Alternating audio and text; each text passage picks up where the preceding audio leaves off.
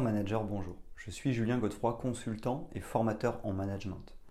Pour progresser facilement dans votre management, je vous invite tout de suite à télécharger gratuitement mon e-book de plus de 40 conseils pour motiver vos équipes. Vous trouverez le lien dans la description. Pensez aussi à vous abonner à ma chaîne YouTube pour consulter mes dernières vidéos.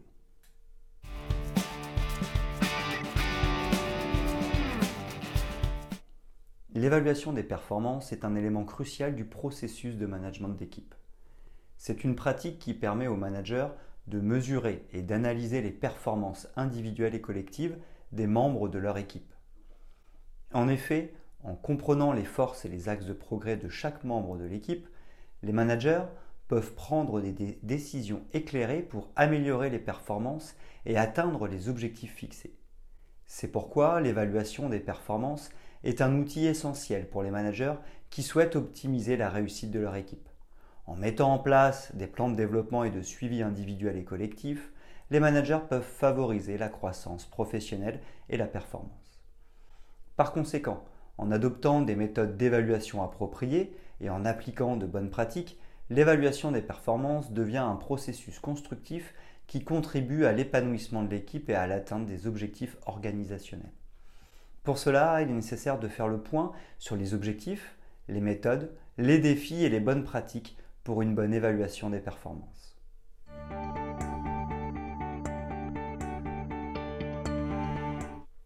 Les objectifs de l'évaluation des performances. L'évaluation des performances a plusieurs objectifs clés. Voici quelques objectifs courants. Évaluer la performance individuelle et collective, L'objectif principal de l'évaluation des performances est d'évaluer l'atteinte des objectifs individuels ou collectifs au sein de l'organisation. Cela permet de mesurer les résultats obtenus par rapport aux attentes fixées et d'identifier les forces et les axes de progrès des collaborateurs. Fixer des objectifs et des attentes claires. L'évaluation des performances aide à établir des objectifs et des attentes claires pour les collaborateurs. En identifiant les domaines où des améliorations sont nécessaires, les responsables peuvent définir des objectifs réalistes et spécifiques pour guider les employés dans leur travail. Donner des retours constructifs. L'évaluation des performances fournit une occasion de donner des retours aux collaborateurs sur leur travail et leur comportement.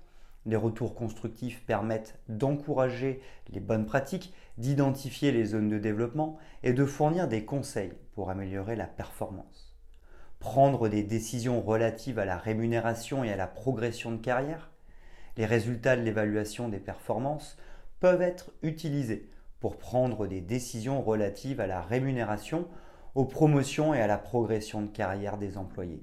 Les performances exceptionnelles peuvent être récompensées par des augmentations de salaire ou des opportunités de développement supplémentaires. Identifier les besoins en formation et en développement, L'évaluation des performances permet d'identifier les besoins en formation et en développement des employés. En comprenant les axes de progrès et les compétences à renforcer, les responsables peuvent élaborer des programmes de formation ciblés pour aider les employés à développer leurs compétences et à atteindre leurs objectifs professionnels.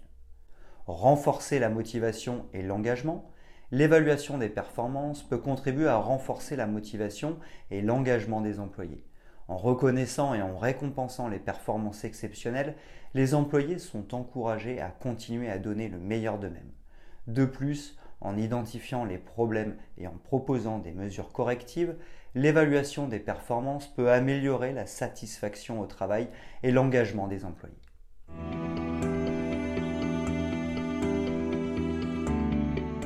Les méthodes d'évaluation des performances il existe différentes méthodes d'évaluation des performances, chacune ayant ses avantages et ses limites. La méthode des objectifs. Tout d'abord, il y a l'évaluation basée sur les objectifs. Cette méthode implique l'établissement d'objectifs spécifiques et mesurables pour chaque employé. L'évaluation des performances est ensuite effectuée en comparant les résultats obtenus par rapport aux objectifs fixés. Cela permet de mesurer la performance individuelle en fonction des attentes préalablement établies. La méthode des compétences. Ensuite, le manager peut utiliser l'évaluation par les compétences. Cette méthode évalue les compétences et les comportements des collaborateurs par rapport à un ensemble prédéterminé de critères. Les compétences pertinentes pour le poste sont identifiées et évaluées, ce qui permet de mesurer la maîtrise de ces compétences par les employés. La méthode 360 degrés. Outre cela, le manager peut impliquer l'ensemble de l'équipe avec l'évaluation à 360 degrés. Cette méthode implique la collecte de commentaires sur la performance de l'employé auprès de différentes sources, y compris les superviseurs, les pairs, les subordonnés et parfois même les clients. Cela permet d'obtenir une perspective holistique de la performance de l'employé en recueillant des opinions de différentes parties prenantes. La méthode comparative. De surcroît, le manager peut utiliser l'évaluation comparative. Cette méthode compare la performance des collaborateurs les uns par rapport aux autres. Elle peut être réalisée à l'aide de classements, de cotes ou d'autres méthodes de comparaison. Cette approche met l'accent sur la différenciation des performances entre les employés et peut être utilisée pour prendre des décisions relatives à la rémunération ou à la progression de carrière. La méthode de l'auto-évaluation. De plus, l'auto-évaluation est une méthode intéressante. Dans, cette méthode, les collaborateurs évaluent eux-mêmes leurs propres performances en se basant sur les critères et les objectifs convenus au préalable. L'auto-évaluation peut ensuite être comparée à l'évaluation du superviseur pour identifier les écarts et les domaines de développement. La méthode des incidents critiques. Enfin, le manager a à sa disposition la méthode de l'évaluation par incident critique. Cette méthode consiste à évaluer la performance des employés en se concentrant sur des incidents critiques ou des événements clés. Les superviseurs ou les collègues notent les comportements et les performances remarquables, qu'ils soient positifs ou négatifs, afin de fournir des retours spécifiques et constructifs.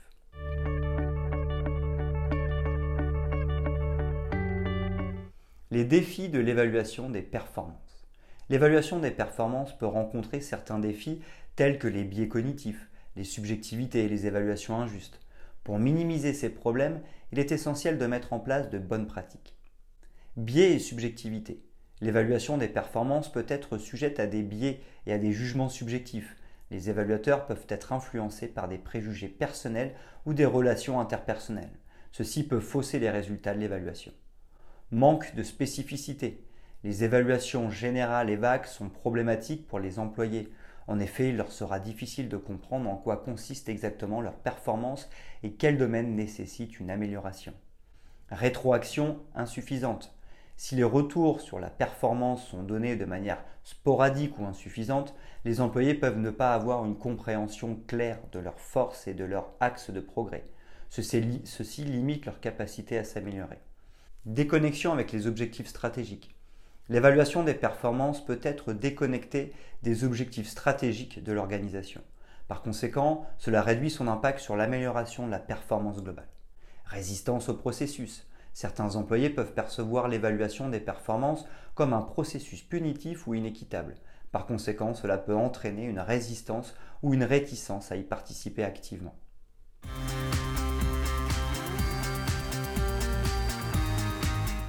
Les bonnes pratiques de l'évaluation des performances. Voici une méthode pour bien mettre en œuvre une bonne évaluation des performances. 1. Établir des critères clairs il est essentiel de définir des critères de performance clairs et mesurables. En effet, ils doivent être alignés sur les objectifs de l'organisation. Cela permet de fournir des repères solides pour évaluer la performance des employés de manière objective. 2. Former les évaluateurs. Les évaluateurs doivent être formés et sensibilisés aux biais potentiels.